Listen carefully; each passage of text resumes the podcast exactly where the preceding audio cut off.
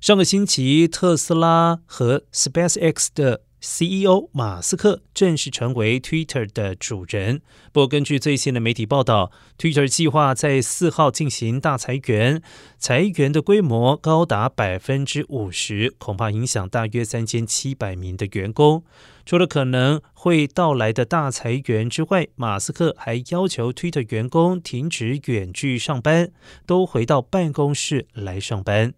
在收购 Twitter 之后，马斯克进行一系列增加营收、减少成本的行动，其中也包括要求那些认证用户，也就是有蓝色认证标签的用户，支付每个月八元的会员费。